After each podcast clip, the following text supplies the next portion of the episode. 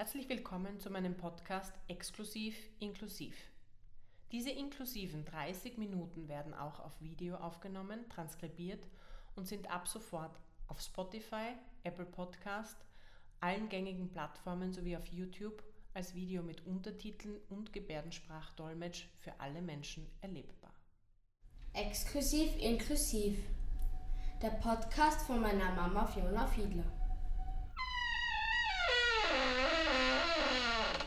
Stoßen wir gemeinsam alte, verklemmte Türen auf, um frische Luft herein und verstaubte Denkmuster hinauszulassen.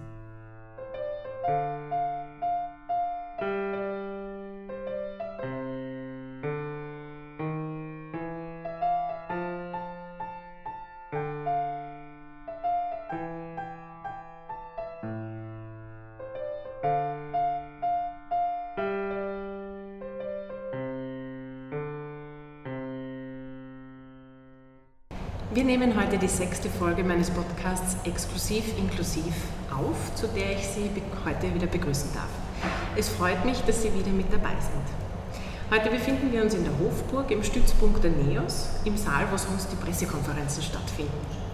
Heute ist erstmalig auch unser Gebärdensprachdolmetscher Deli Limas live mit dabei. Danke, dass du da bist. Mein heutiger Gast ist Manuela Lanzinger, Vorstandsmitglied der Euro österreichischen Multiple Sklerose Gesellschaft und der Multiple Sklerose Gesellschaft Wien und sie ist auch Umweltberaterin. Herzlich willkommen. Herzlichen Dank für die Einladung. Guten Tag. Frau Lanzinger, darf ich Sie bitten, sich unseren Zuhörerinnen und Zuseherinnen äh, kurz vorzustellen? Ja, ich äh, arbeite, wie Sie ja gesagt haben, als Umweltberaterin für die Wiener Volkshochschulen. Äh, 2004 wurde bei mir Multiple Sklerose diagnostiziert. Äh, wahrscheinlich habe ich es schon längere Zeit aufgrund der Symptome, die ich dann später mit meinem Neurologen besprochen habe, wahrscheinlich schon seit 1997. Ähm, ich war schon immer eine, die versucht hat, irgendwie Networking sehr ernst zu nehmen und habe mich aufgrund der Diagnose MS dann auch relativ bald engagiert in Selbsthilfegruppen für Multiple Sklerose, aber auch dann im Vorstand und bin jetzt im Vorstandsmitglied von der österreichischen und auch von der Wiener Multiple Sklerose Gesellschaft, äh, wo ich eben versuche, aktiv hier auch für Betroffene zu vertreten und für Betroffene auch da zu sein und ihre Anliegen an die Öffentlichkeit zu tragen. Dankeschön. Ähm, was machen Sie da genau bei dieser, bei dieser Beratung oder ähm, was macht die, die äh, Gesellschaft ganz genau? Was sind ja, die also Aufgaben? Die österreichische Multiple Sklerose Gesellschaft ist unsere Dachorganisation, ähm, die eben versucht, sozusagen hier äh, Bewusstseinsarbeit zu machen und äh, eben auch äh, politische Verantwortliche äh, aufmerksam zu machen, äh, wie es eben bei Multiple Sklerose eben geht und was die Menschen eben dazu brauchen. Die Landesgesellschaften sind jene, die dann wirklich vor Ort Serviceleistungen auch anbieten, Beratungen anbieten. Äh, hier ist die Wiener MS-Gesellschaft vor allem auch in einer sehr guten Situation, da sie auch vom Fonds Soziales Wien äh, Subventionen bekommt und somit auch wir in Wien eigentlich als einzige auch Angestellte haben, die sich eben für Beratungen, auch äh, für Sozialberatungen engagieren und, und aktiv sind. Und zum Beispiel, wir können auch in Wien äh, kostenlose Psychotherapie für MS-Betroffene anbieten. Wie gesagt, das Wichtigste ist natürlich auch die Menschen in ihrer Situation zu unterstützen zu beraten in ganz unterschiedlichen Anliegen. Äh, da geht es einerseits natürlich schon noch um so die erste Information über die Krankheit. Es gibt auch immer so eine Gesprächsrunde für Neudiagnostizierte, wo einer und eine oder einer unserer Ärztinnen auch äh, immer dann dabei ist. Wir haben Vorstand ja auch Ärztinnen und Ärzte dabei aber wo natürlich auch jemand von der Sozialberatung schon dabei ist. Und dann gibt es natürlich sehr, sehr viele Probleme äh, von MS-Betroffenen, zum Beispiel äh, wenn es geht um irgendwelche äh, Situationen am Arbeitsmarkt, äh, Situationen bei der Berufsausbildung, äh, wo auch Probleme auftreten, wo sich die Menschen nicht uns, also sehr unsicher sind, kann ich jetzt vor allem als junge Person überhaupt diesen Beruf ergreifen? Wie entwickelt sich dann meine Krankheit? Was tue ich dann? Äh, wie gesagt, es gibt immer wieder auch Probleme beim Pflegegeld zum Beispiel oder auch bei fehlenden Barrierefreiheiten, zum Beispiel bei Wohnungen oder eben auch ja, gerade auch was den Arbeitsmarkt betrifft oder auch allein darum, wie komme ich überhaupt in eine barrierefreie Ähm, können Sie uns erklären, was genau MS ist und äh, mit welchem Alter man schon an MS erkranken kann? Ja, Multiple Sklerose ist eine neurologische Erkrankung. Viele glauben ja noch immer, dass es Muskelschwund ist. Das ist aber nicht so. Also Multiple Sklerose ist eine neurologische, entzündliche Erkrankung, äh, wirkt auch also neurodegenerativ, also sozusagen es kommt äh, vor allem zu Entzündungen im Gehirn und im Rückenmark. Und je nachdem, wo eben diese Entzündungen äh, beheimatet sind, äh, ist auch der Ausfall oder sind dann auch die gesundheitlichen Probleme eben äh, spürbar für die Betroffenen. Und das macht eben auch die Krankheit so schwierig, weil die Multiple Sklerose wird auch als Krankheit der tausend Gesichter bezeichnet, weil das eben ganz unterschiedlich ist. Also ich hatte zum Beispiel einmal bei einem Schub, also es kann dann schubhaft auftreten, dass dann eben eine, eine Entzündung akut auftritt im Nervensystem, im zentralen Nervensystem, also eben im Gehirn und im Rückenmark. Ich hatte zum Beispiel einmal, weil der Sehnerv betroffen war, eine Sehnerventzündung und das andere Mal konnte ich von mehr oder weniger einer Sekunde auf die andere war mein linkes Bein vollständig gelähmt und ich konnte es nicht. Also es sind ganz unterschiedliche Symptome, die auftreten können. Und das macht eben auch die Krankheit so schwierig, auch oft die Diagnose so schwierig. Und es ist auch für die Menschen oft so schwierig, auch in der Selbsthilfegruppe merken wir das, dass ein Fall nicht mit einem anderen Fall vergleichbar ist. Äh, die Menschen haben ganz unterschiedliche Symptome äh, und viele der Symptome äh, sind so, dass eben entweder eine Behinderung auftreten kann, aber es gibt sehr, sehr viele Menschen mit MS, die haben überhaupt keine äußeren Symptome, also die für andere Menschen sichtbar sind, sondern eine sogenannte unsichtbare Behinderung. Die haben eben zum Beispiel Probleme eben mit dem Sehen äh, oder haben Schwierigkeiten, Blasenstörungen, ähm, haben, Probleme mit dem Gedächtnis oder haben auch aufgrund dessen, dass es ja eine chronische Erkrankung ist und auch eine Krankheit ist, die man derzeit nicht heilen kann, äh, kämpfen auch mit psychischen Problemen. Ähm das heißt, eigentlich kann man es von klein auf äh, bekommen. ja, also die, die meisten MS-Patientinnen und Patienten werden so zwischen dem 20. und 40. Lebensjahr diagnostiziert. Äh, es nimmt jetzt auch zu, dass Jugendliche MS bekommen. Das sind circa 3 bis 5 Prozent äh, der Menschen mit MS äh, sind jünger als 18 äh, was ich noch nicht gesagt habe, in Österreich haben wir ca. 13.500 Menschen mit MS, die diagnostiziert sind. Äh, europaweit sind das ca. 1,2 Millionen und weltweit sind ca. 2,8 Millionen Menschen, die MS haben. Und die meisten, also zwei Drittel der Menschen mit MS sind Frauen. Okay, spannend.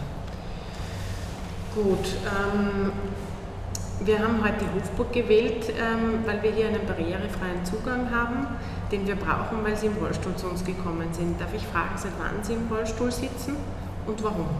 Ja, also bei mir ist es so, ich brauche den Rollstuhl zum Glück noch nicht die ganze Zeit. Also ich kann noch gehen, brauche aber beim Gehen einen Rollator, weil meine Probleme sind eben, also ich habe äh, eben Entzündungsherde ziemlich also meine ersten Entzündungsseite waren wahrscheinlich im Brustwirbelbereich und bei mir sind die Beine betroffen. Also ich habe äh, Probleme mh, hm, bei, bei den äh, bei den Zehen, also sozusagen eine Fußheberschwäche, wie man das nennt. Also wenn ich gehe, bleibe ich sehr gern mit den, mit den Vorfuß hängen und stolpere, bin da auch schon mehrmals gestürzt. Und was ich auch habe, was das halt auch sehr schwierig macht, sind Gleichgewichtsprobleme. Äh, und meine Gehstrecke ohne Pause ist derzeit so zwischen 80 und 150 Meter.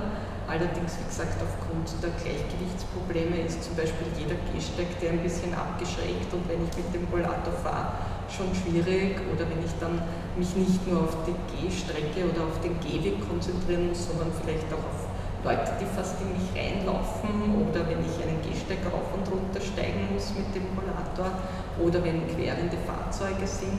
Also das wurde eben dann immer schwieriger was dann natürlich auch noch den Stress auslöst und noch die Gehstrecke eben verkürzt hat. Äh, und da, daher habe ich jetzt seit äh, zwei Jahren auch einen Elektro-Rollstuhl, weil ich eben auch nicht die Kraft mit dem Oberkörper habe, den mechanischen Rollstuhl längere Zeit anzutreiben. Also insofern habe ich dann einen Elektro-Rollstuhl gebraucht und seitdem hat sich aber meine Lebensqualität auch wieder verbessert weil mit dem Rollator konnte ich keine öffentlichen Verkehrsmittel benutzen. Ich war immer auf einen Fahrtendienst angewiesen, äh, was natürlich auch als berufstätiger Mensch sehr schwierig ist. Als Umweltberaterin nehme ich noch immer Termine vor Ort wahr, soweit es eben barrierefrei ist. Also ich berate zum Beispiel Schulen fürs Umweltzeichen, was mir auch sehr viel Spaß macht äh, und wo ich auch mit Rollator hingehen konnte. Aber oft ist es natürlich gerade so bei Beratungsterminen, dass man nicht weiß, wie lange man wie lange das jetzt dauert, ob jetzt eine halbe Stunde oder eine Viertelstunde länger oder kürzer. Das ist mit einem Fahrtendienst, den man natürlich einige Tage vorher bestellen muss, schwierig. Jetzt mit dem Elektrorollstuhl ist es einfacher. Ich kann wieder die öffentlichen Verkehrsmittel benutzen, kann auch eben Termine unangekündigt wahrnehmen, also unangekündigt jetzt wegen Fahrtendienst wahrnehmen, kann mich einfach in die nächste Niederflurstraßenbahn, in die nächste Niederflur U-Bahn oder in die Niederflur Autobusse setzen. Äh, das ist schon auch ein Riesenvorteil für mich und vor allem kann ich längere Strecken äh, quasi zu Fuß, also mit dem Rollstuhl zurücklegen, was mit dem Rollator dann immer schon schwierig war, weil ich dann nicht wusste, schaffe ich es noch bis zum nächsten Punkt, wo ich mich niedersetzen kann. Okay. Ähm, was ich immer wieder höre, sind Unternehmer, die Angst davor haben, Menschen mit MS einzustellen, weil sie wahrscheinlich nicht wissen, was auf sie zukommt. Können Sie diese, diesen Arbeitgebern diese Angst etwas nehmen? Ja, also ich kann jetzt als, bei mir als Beispiel sagen, ich arbeite seit 1999 eben für die Umweltberatung, das ist meine Einrichtung der Wiener Volkshochschulen und hatte das Glück, äh, also von meinem direkten Vorgesetzten, aber auch von der Geschäftsführung sofort Unterstützung zu bekommen. Also dadurch, dass es eben so lange gedauert hat mit der Diagnose, kam es sehr bald bei mir auch zu einer Gehbehinderung äh, und ich brauchte daher auch Möglichkeiten am Arbeitsplatz. Und als ich mit der Diagnose MS gekommen bin und mit meinem Chef gesprochen habe, war für ihn völlig klar, äh, Manuela, wir schauen auf jeden Fall, dass du bei uns beschäftigt bleiben kannst. Wir werden alles tun, um dir diese Beschäftigung auch zu ermöglichen. Und es war dann am Anfang so, ich hatte gerade in der Zeit der Diagnose natürlich auch Probleme, irgendwie damit klarzukommen. Äh, ich war auch sehr oft müde, äh, also ich musste mich da eben mit vielen Dingen auch erst zurechtfinden. Und äh, mein Arbeitgeber hat gleich die Möglichkeit geschaffen, eigentlich auch für einige Kolleginnen, die ja schwanger waren, ähm, gab es die Möglichkeit einer Liege. Wir haben dann auch eine Couch gehabt und ich konnte mich eben dann auch mal kurz hinlegen und einmal für ein paar Minuten die Augen schließen, mich sammeln, was mir gleich wieder die Situation erleichtert hat, danach fit weiterarbeiten zu können. Also allein diese Rücksichtnahme habe ich toll gefunden. Und als es dann soweit war mit der Gehbehinderung, haben wir mit Unterstützung des Sozialministeriums Service auch äh, barrierefrei umgebaut. Das heißt, es, gab eben, es gibt eben noch immer jetzt bei uns ein Behinderten-WC, ein Rollstuhlgerechtes und wir haben auch, weil bei uns die Türen so schwer zu öffnen sind, äh, Elektromotoren bei den Türen zum Gang, die mir natürlich damit auch die Möglichkeit eröffnet haben, allein die Türen zu öffnen. Und es ist einfach super. Also meine Kolleginnen und Kollegen sind so toll. Ich kann vieles ja eh allein erledigen. Ich habe ja einen sitzenden Beruf zum Glück. Also wenn ich jetzt Verkäuferin gewesen wäre, die da permanent äh, hinter, hinter einem Tresen hätte stehen müssen, um da jetzt was weiß ich, Brot auszugeben oder zu verkaufen oder andere Dinge, dann wäre das natürlich sehr, sehr schwierig gewesen. Also im Stehen kann ich keinen Job mehr leisten. Äh, bei uns war es eben so, wir gehen eben vor Ort zu Beratungen, aber da kann ich mich ja auch dann niedersetzen. Ich schreibe Broschüren, äh, da ist es ja völlig egal, also da muss ich einfach nur geistig fit genug sein. Gedächtnisprobleme habe ich zum Glück nicht, was ja oft andere MS-Betroffene haben, aber da habe ich zum Glück keine Probleme, kann daher meine intellektuellen Fähigkeiten als Beraterin einsetzen, um meinen Job zu erfüllen. Äh, was aber zum Beispiel für mich halt schwierig war, wir hatten oft Infotische ne? und ich kann keine Broschüren mehr dorthin schleppen und keinen Tapezierertisch aufbauen oder dort eben das herrichten. Und wir haben eine Zeit lang das dann so gelöst, dass eben zum Beispiel PraktikantInnen mich begleitet haben oder mich eben eine andere Kollegin oder Kollege begleitet hat. Die haben dann das aufgebaut und ich bin halt auch dort gesessen und habe im, Sitzen die Leute bei den Infotischen unterstützt und beraten. Äh, oder ich bin eben dazu nicht eingeteilt worden. Und ich habe mir das zum Beispiel mit einer Kollegin aber auch sehr gut geteilt, weil ich selber habe keine kleinen Kinder und sie hatte zwei kleine Kinder und für sie waren zum Beispiel Abendtermine oft schwierig. Wir haben dasselbe Thema, was wir beraten und ich habe zum Beispiel dann gesagt, schau, solange der Ort, wo wir hingehen, äh, für Vorträge, solange der barrierefrei ist, ist es für mich kein Problem. Also habe ich zum Beispiel oft die Abendtermine gemacht, die für sie halt mit zwei kleinen Kindern dann oft schwieriger waren und dafür hat sie zum Beispiel dann die Infotische untertags halt übernommen. Also ich habe da wirklich sehr, sehr viel Unterstützung auch von meinen Kolleginnen und Kollegen gehabt. Und dieses eine Beispiel, aber viele andere Beispiele von denen, die ich persönlich mit dem S kenne, zeigen, dass wenn ein bisschen Toleranz seitens der Arbeitgeberinnen und Arbeitgeber da ist, wenn es leichter ist, zum Beispiel wenn, wenn sich Arbeitszeiten ein bisschen flexibler gestalten lassen, eben dass es leichter ist, mal wirklich fünf Minuten oder zehn Minuten Pause zu machen um wieder Kräfte zu sammeln. Wenn da ein bisschen Toleranz und Verständnis da ist, dann können Menschen mit dem S sehr, sehr lange berufstätig sein.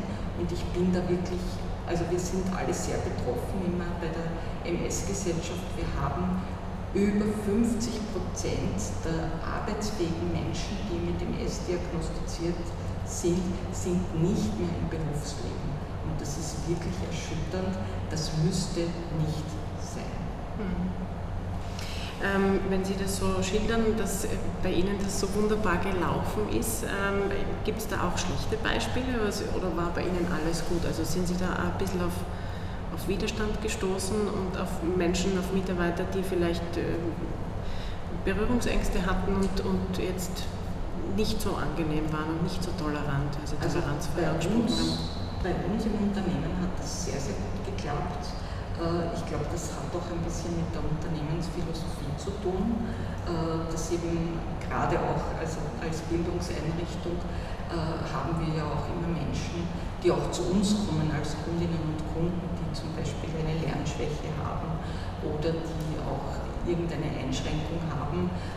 In unserem Unternehmen gibt es ja auch die, die verlängerte Lehre für, für Jugendliche mit Lernschwäche, also Lehrlinge, die bei uns auch beschäftigt sind. Also bei uns im Unternehmen ging es mir da sehr gut, aber ich habe natürlich auch die Erzählungen in meiner Selbsthilfegruppe. Ich hatte eine, also habe eine Freundin mit dem S, die, äh, die als Sekretärin in einem sehr großen Betrieb gearbeitet hat und der Chef von mir hatte eigentlich drei Sekretärinnen. Und es war bekannt, dass sie Multiple Sklerose hat und eben nicht so gut gehen konnte. Also sie brauchte teilweise für längere Strecken einen Stock, aber kurze Strecken waren kein Problem. Und es war schon sehr interessant, dass ich dann sehr den Eindruck bekommen habe, sie wird gemobbt. Der Chef hat ausgerechnet, obwohl er drei Sekretärinnen hatte, von ihr verlangt, in verschiedene Stockwerke zu laufen und dort Zettel aufzuhängen. Also er hat ausgerechnet ihr Arbeiten gegeben, die für sie wirklich schwierig zu erfüllen waren, obwohl er zwei andere Sekretärinnen gehabt hätte. Und die waren aber dann auch zum Beispiel so, dass sie nicht, wenn der Chef das schon anordnet, hätte ja können eine Kollegin sagen, pass auf, liebe Kollegin, ich mache das jetzt für dich, ist ja egal. Sagen wir halt dem Chef, es ist aufgehängt worden, ist jetzt egal, ob du ja den Zettel aufgehängt hast oder ich. Die haben das einfach irgendwie mit, mit einem Grinsen abgetan, haben sie auch nicht unterstützt und diese Kollegin musste eigentlich dann schon mit 35 Jahren um die Berufsunfähigkeit ansuchen und das wäre auch nicht möglich gewesen. Das stimmt. Ja, das bringt mich auch gleich zu unserem Top-Flop in meinem Podcast. Ähm, welchen Satz oder welche Aussage können Sie nicht mehr hören? Du schaust eh so gut aus. äh, MS sieht man nicht im Gesicht. Also wenn dann immer jemand sagt und sagt, ja super, der muss doch super gehen, du schaust ja eh so gut aus, denke ich mir, ja, äh, mag schon sein, dass ich gut genährt bin und, und äh, nicht totenblass bin, aber deswegen kann es mir trotzdem sehr schlecht gehen, ohne dass man es sieht. Mhm. Also ein bisschen mehr Sensibel, Sensibilität äh, würde man sich wünschen. Ja, genau. Und eben auch zu sehen, dass eben vieles an Problemen oder gerade bei einer chronischen Krankheit sich nicht im Gesicht oder im Aussehen abbildet. Mhm. Gut. Ähm, jetzt ist alles wieder geöffnet. Die Menschen auf der Straße tun fast so, als hätte es Corona nie gegeben. Ähm, wie ist es Ihnen aber in den letzten eineinhalb Jahren gegangen? Mit dem Lockdown, mit Impfungen, mit Testungen? Wie war das für Sie? Ja, also das mit den Testungen und Impfungen hat in Wien sehr gut funktioniert, äh, weil es ja immer auch barrierefreie Standorte gab. Also ich bin im Austria Center geimpft worden, da war es natürlich bezüglich Barrierefreiheit überhaupt kein Thema.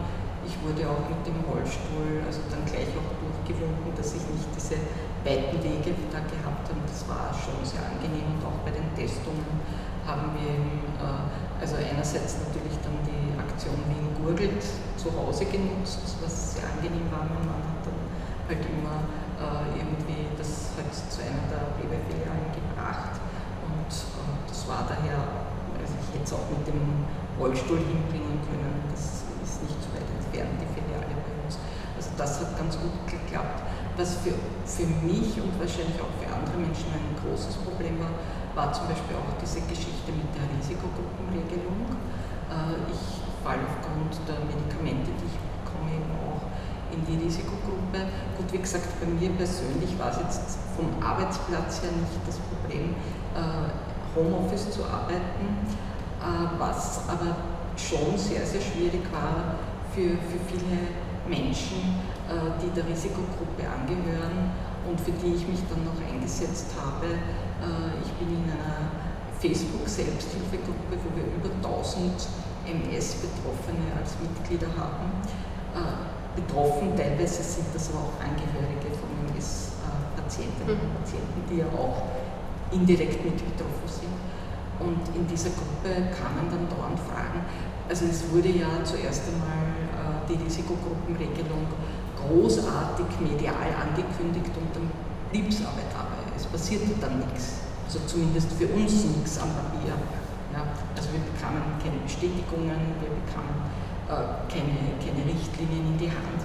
Und das war halt, also da gab es sehr, sehr viel Unsicherheit. Dann war, wurde die Risikogruppenregelung immer eine Zeit lang erst am Ende des Monats verlängert für das nächste. Da gab es zig Postings in der Facebook-Gruppe. Meine Güte, es ist schon der 25. Äh, ich soll im Dienstplan jetzt bekannt geben, ob ich am 1. in der Arbeit erscheine oder ob Sie mich jetzt eben verwenden können oder nicht was, was mache ich jetzt? Ich habe noch immer keine Benachrichtigung und dann ist teilweise erst am 28.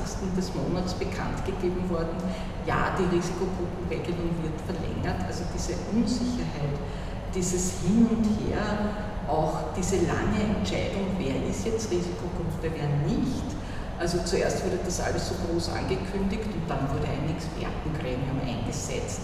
Dann auf einmal hieß es dann doch wieder, naja, eigentlich hat dann der Ärztekammerpräsident Schäkeres gesagt, naja, eigentlich entscheidet dann doch der Arzt, die Ärztin, wer jetzt zur Risikogruppe gehört oder nicht. Also das hat schon zu sehr viel Verunsicherung und sehr, sehr viel Mut ausgelöst die ganze Zeit. Und erst ganz am Ende wurde ja dann die Risikogruppenregelung mal drei, für drei Monate verlängert dann wurde sie auch ganz, ganz knapp nicht mehr äh, sozusagen verlängert. Also da gab es schon sehr, sehr viele Probleme. Und natürlich gab es dann auch, gerade was bei Multipler Sklerose so ist, viele Menschen mit MS haben ihrem Arbeitgeber nicht bekannt gegeben, dass sie eine chronische Krankheit haben, aus Angst, den Arbeitsplatz zu verlieren. Und diese Menschen haben natürlich jetzt Angst gehabt, auch bekannt zu geben, dass sie zur Risikogruppenregelung gehören. Denn auch wenn natürlich nicht die Diagnose in dem Risikogruppenbescheid drinnen steht, ist natürlich dann irgendwie nachweisbar, dass diese Person irgendwas hat. Und ich kenne etliche, die sich dieser Angst oder dieser Unsicherheit dann nicht aussetzen wollten, dass ihr Arbeitgeber, ihre Arbeitgeberin davon erfährt und die natürlich dann äh, ihren Risikogruppenstatus gar nicht bekannt gegeben haben. Andere haben wieder bekannt gegeben, also die haben zwar ihren Risikogruppenbescheid vorgelegt und da gab es aber dann zum Beispiel Arbeitgeber, weil da steht ja drinnen sozusagen, man muss Schutzmaßnahmen setzen. Und es gab zum Beispiel einige äh, Verkaufsfilialen, also Supermärkte, die der Meinung waren, äh, also der Schutzmechanismus reicht aus, wenn da einfach eine Glasscheibe äh, bei dem Kassiert oder bei der Kassierin dann ist. Das ist genug Schutzmaßnahme. Nicht? Und da fühlten sich die Leute auch nicht wirklich. Was ja dann wieder zu psychischem Druck führt. Was ne? natürlich zu einer massiven Belastung geführt hat bei den Menschen, ja, die natürlich dann auch, also es gab ja nicht gleich Impfungen, nicht? das hat ja auch sehr lang gedauert. Also da gab es sehr, sehr viele Unklarheiten.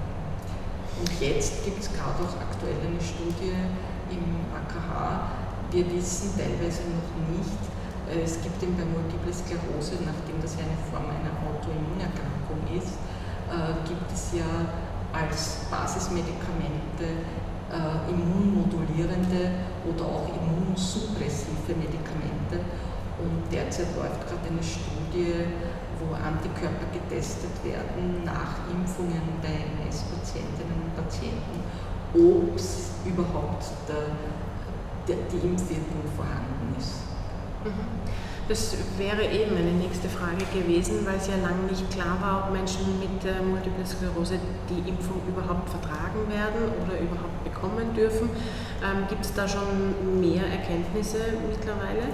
Ja, also da gab es relativ früh schon auch von der äh, internationalen Multiple Sklerose ähm, von, also MSIF heißt die, äh, gab es von der Internationalen Multiple Sklerose Organisation von dem Expertinnengremium äh, eben die, die Stellungnahme, solange das kein Lebendimpfstoff ist und keiner der jetzt zugelassenen Impfstoffe ist ein Lebendimpfstoff. Es wird zwar bei AstraZeneca manchmal behauptet, das ist aber nicht so. Also derzeit ist es so, dass alle Impfstoffe, die äh, genehmigt sind in in Europa, also sprich in Österreich, für MS-Patientinnen und Patienten zugelassen sind.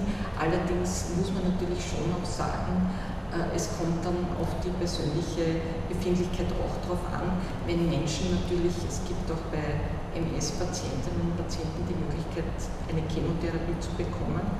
Äh, für diese Personen gilt natürlich dasselbe wie für andere an Krebserkrankte, zum Beispiel, dass sich ein Impfstoff natürlich während einer äh, aktuellen Chemotherapie nicht, äh, also nicht möglich ist. Äh, also solche Fälle gibt es schon, äh, aber man kann jetzt nicht sagen, bloß weil du MS hast, kannst du dich nicht impfen lassen. Es kommt dann ganz konkret darauf an, welche Medikamente bekommt diejenige. Und ähm, da ist es auch egal, ob Vektor oder mRNA-Impfstoff. Genau.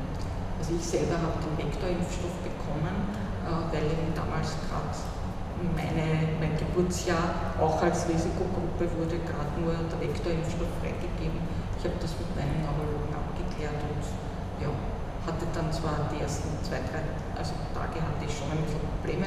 Bei der ersten Impfung ging aber dann wieder vorbei und bei der zweiten Impfung habe ich gar nichts gespürt. Es gab keine späteren Nachwehen, keine Probleme. Sehr gut. Schön zu hören. Ähm, trotz aller Corona-Schwierigkeiten, ähm, auch Up and Downs, ähm, was war für Sie der schönste Moment im vergangenen Jahr? Hm.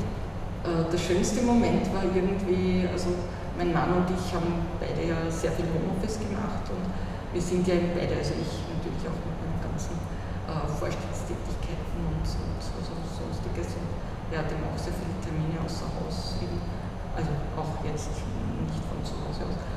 Und wir haben jetzt viel mehr Zeit miteinander verbracht und wir kennen uns ja schon sehr lange, äh, sind ja heuer eine schon äh, also, also 37-jähriges Jubiläum. Äh, kennenlernen, Jubiläum. Und irgendwie haben wir dann beide gesagt, der schönste Moment war einfach zu sehen, dass wir uns nach so langer Zeit, wenn wir jetzt eng aufeinander sitzen, trotzdem gut verstehen und wir haben damit schon ein bisschen vorgetestet, wenn die Pension kommt, dass wir uns dann, also weil oft heißt es ja nicht, wenn sich dann Leute, also Ehepaare länger dann wieder miteinander zu tun haben, dass es dann zu mehr Streitereien kommt und das war sehr schön, dass das überhaupt nicht der Fall war, im Gegenteil. Ich habe den Eindruck gehabt, das hat uns nur noch länger zusammengeschweißt. Auch genauso wie uns auch die Krankheit eigentlich immer noch immer zusammengeschweißt hat. Schön Sie hat mich da immer unterstützt und ja, schon toll. Sehr schön.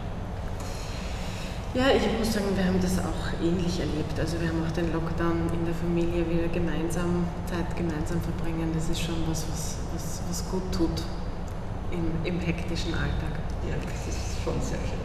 Ähm, was mich noch interessiert, bevor wir zum Schluss kommen, ähm, mit welchen Barrieren sind Menschen mit Multiple Sklerose am meisten konfrontiert? Ja, also ich denke mir, die meisten Barrieren passieren wirklich im Kopf. Also wenn Menschen äh, eben äh, nicht verstehen oder, oder auch äh, MS-Patientinnen und Patienten keine Chance geben, egal ob jetzt bei der Berufsausbildung, bei der Berufstätigkeit. Äh, natürlich betreffen uns, also jene zumindest, die eine Gehbehinderung haben, betreffen MS-Patientinnen und Patienten genauso natürlich die, die räumlichen Barrieren, die es gibt. Äh, da sind wir in derselben Situation wie alle anderen Menschen mit Behinderungen. Ähm, was eben so schwierig ist bei, bei MS als chronische Erkrankung, äh, dass eben manche Menschen dann neurologisch oft gleichsetzen mit, mit geistiger Behinderung. Äh, das ist auch oft so ein Vorurteil, dass bloß wenn man eine neurologische Erkrankung hat oder auch äh, psychisch, also dass neurologische Erkrankungen gleichzusetzen sind, äh, dass diese Menschen eine psychische Krankheit haben, was an und für sich ein Problem ist, wenn irgendjemand benachteiligt wird, also das immer mhm. gleich vorab. Aber sozusagen hier kommt es auch zu sehr vielen Missverständnissen was eben überhaupt eine neurologische Krankheit ist und was auch sehr, sehr viele Menschen oft auch in der Familie erleben, da ist es, oder im, im engen Freundeskreis erleben, und das ist vor allem traurig, äh, dass Menschen mit dem oft wirklich dann eine chronische Erschöpfung haben, eine sogenannte Fatigue, mhm. und dass die oft wirklich etwas nicht machen können. Und da gibt es oft so Unverständnis, jetzt strengt die ein bisschen an, jetzt reißt die doch ein bisschen zusammen, das geht schon. Und ich weiß das selber von mir, also wenn dann irgendwann die Erschöpfung da ist, wenn die Möglichkeit da ist, dann geht kein einziger Schritt mehr oder keine einzige da fehlt oft wirklich auch das Verständnis von Menschen, oft dann wirklich im engsten Umkreis. Und ich weiß, dass das äh, wenn das aus der Familie kommt oder wenn das aus dem engsten Freundeskreis kommt, das macht Menschen mit MS-Sucht sehr verzweifelt. Hm. Ja, verständlicherweise. Ähm, Gibt es noch etwas, was Sie, was Sie loswerden wollen, worüber, worüber wir nicht gesprochen haben? Ja, also was mir ein wichtiges Anliegen ist, womit ich, wofür ich mich auch in der nächsten Zeit einsetzen will, das ist, kam gar nicht so sehr von mir, sondern ist letzte Mal bei einem Vortrag von Dr. Kollros, einem Neurologen, den ich schon seit Jahren kenne, äh, weil ich immer im Landeskrankenhaus auch auf Reha hinfahre. Und der hat einen Vortrag gehalten, wo er verschiedene Möglichkeiten verglichen hat, Reha zu machen, eben eine stationäre Reha, aber auch äh, hat er aus verschiedenen Ländern ambulante Reha-Maßnahmen vorgestellt. Und da hat sich herausgestellt, dass das einerseits viel billiger ist, mhm. vor allem eine ambulante Reha geht dann auch über, kann ja das ganze Jahr übergehen und auch über Jahre gehen und ist dann nicht nur auf einen bestimmten Zeitraum von drei bis vier Wochen beschränkt. Und ich denke, also ich mache zum Beispiel auch ja permanent Physiotherapie, Hypotherapie. Also ich weiß, dass eine permanente Therapie bei Multipler Sklerose eben sinnvoll und nutzbringend ist. Also mir geht es sicher deswegen besser oder doch immer besser, als es anderen geht, weil ich eben permanent diese Therapie in Anspruch nehme. Und wir haben, äh, das hat auch der MS-Barometer der Europäischen Multiple Sklerose-Plattform gezeigt, ich habe mir das da eh aufgeschrieben, dass eigentlich nur äh, 10% eine Reha-Maßnahme im stationär in Anspruch nehmen und von, von MS-Patientinnen und Patienten. Und ich denke mir, dass es da sehr, sehr notwendig ist und das ist auch eine politische Forderung der Europäischen Multiple Sklerose-Plattform und auch eine Forderung von dass es eben mehr ambulante Reha-Maßnahmen gibt. Äh, in Wien sind wir da eh noch in einer glücklichen Situation. Rosenhügel bietet auch ambulante Reha, aber am Land ist das noch schwieriger. Vor allem habe ich am Land auch nicht vor Ort Therapeutinnen und Therapeuten. Und hier ging es auch wirklich um eine ambulante Reha und nicht nur eine Therapeutin oder ein Therapeut ist, sondern wo es dann darum geht, eine Gruppe zu haben, also einerseits jemanden, also auch wirklich SozialarbeiterInnen zu haben, äh, Physio, Ergo, TherapeutInnen, auch andere Möglichkeiten oder auch mobiles Krankenpflegepersonal, also hier sozusagen ein Expertinnengremium zu schaffen, an verschiedenen Bezirksstandorten, die eben in diesem Bezirk MS-Patientinnen und Patienten dann betreuen und therapieren im Rahmen einer ambulanten Reha, die das ganze Jahr über damit läuft. Das ist ein großes Ziel, das zu erreichen. Das klingt sehr gut. Wunderbar. Gut, ähm, dann würde ich sagen, ich habe ähm, für meinen Word-Rap wieder äh, ein paar Sätze vorbereitet, die ich Sie bitten würde zu vervollständigen. Grünes oder oranges Twinning? Hm, am liebsten Bio-Eis. Gut, und wenn das aus ist? Dann orange, glaube ich. ähm, mein Lebensmotto ist? Es ist so, wie es ist, aber ich mache das Beste draus. Die wichtigste Erfindung der Menschheit? Puh, da tue ich mir wirklich, wirklich schwer. Äh, ich glaube schon, dass die Digitalisierung und auch die, die äh, neuen Technologien uns auch mit dem S weiter vorantreiben und uns auch behilflich sind. Nach Corona möchte ich unbedingt ja, wieder rausgehen, die Sonne genießen und eigentlich ganz gerne nochmal wieder ans Meer fahren. Mein Lieblingstier ist Katzen. Ich habe selber zwei zu Hause. Der perfekte Tag startet mit? Mit einem Kaffee. Gut. Ähm, Berg oder See? See jeden Fall Wasser. See oder Meer oder Fluss, immer Wasser. immer Wasser, sehr gut. Da eint uns etwas. Und das letzte von einer Fee würde ich mir wünschen. Hm. Da habe ich einen ganz großen und eigentlich einen riesengroßen Wunsch, also, wo man ja nicht weiß, ob das in Erfüllung gehen kann, aber wenn es wirklich Feen gäbe, würde ich mir Frieden für die ganze Welt und eine intakte Welt im Sinne der Nachhaltigkeit, ökologisch, ökonomisch sozial wünschen. Sehr schön. Dann darf ich mich bedanken für das wirklich spannende Gespräch. Es hat mich sehr gefreut, dass wir uns ich, wieder gesehen haben. Ja, herzlichen Dank für die Einladung. Ich habe mich sehr gefreut darüber. Sehr gut, mich mich auch. Danke vielmals.